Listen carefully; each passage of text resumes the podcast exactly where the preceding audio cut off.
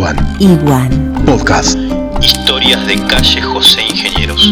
La Cala. Estaba en una sala de maternidad, con esas batas que se atan en la espalda y que te dejan la retaguardia al descubierto. Son esas batas que todos odiamos y que nos ponen en los hospitales. A mi lado dormía mi bebé recién nacido. Estaba vestido con ropitas viejas, añejas, con roces y medias amarillentas, qué sé yo. Es ropa esa que sé que tengo guardada en una caja arriba de mi placar. Pobre hijito, evidentemente, no lo estuve esperando y fue vestido con lo único que había en la casa talle cero. Si bien estábamos ambos en una habitación, yo sabía que mi marido estaba tratando de conseguir qué ponerle para cambiarlo y un chupetito para que se entretenga. Era un varón, otro varón, yo tengo dos varones. De repente, en medio de mi idilio con ese ser, aparece una mujer que me dice que lo tiene que sacar del hospital, porque viene una horda de gente con barbijos, tosiendo, enferma, y es muy peligroso para él. Yo tampoco me puedo mover, me duele el cuerpo. Lo beso, lo abrazo y se lo lleva. Veo mucha gente entrando, incluso reconozco parientes repartiendo barbijos, no sé por qué eran rosados, hechos con una tela tipo friselina, finitos, finitos en exceso, y pensé, no sirven.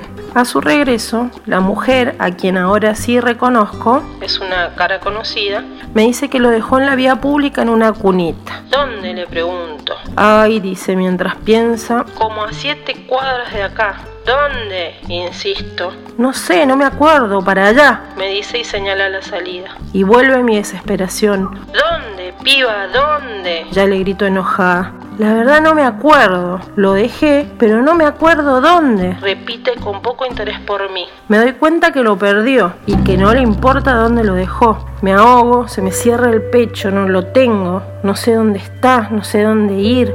Imagino 100 recorridos a 7 cuadras y me veo con esa bata chota, amerita la palabra, tratando de sostenérmela por detrás y descalza. ¿Cómo me duele el cuerpo? Y el alma. Y el llanto me despierta.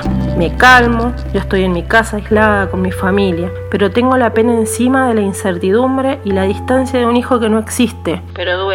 Por eso, al despertar, pensé en todos aquellos que le están pasando mal y que le ponen el cuerpo a la situación, que trabajan y dejan a su familia por voluntad. Se alejan de sus hijos, no los ven, no los abrazan, no los tocan. Tienen miedo. No miedo al maldito virus, sino a volver a su casa.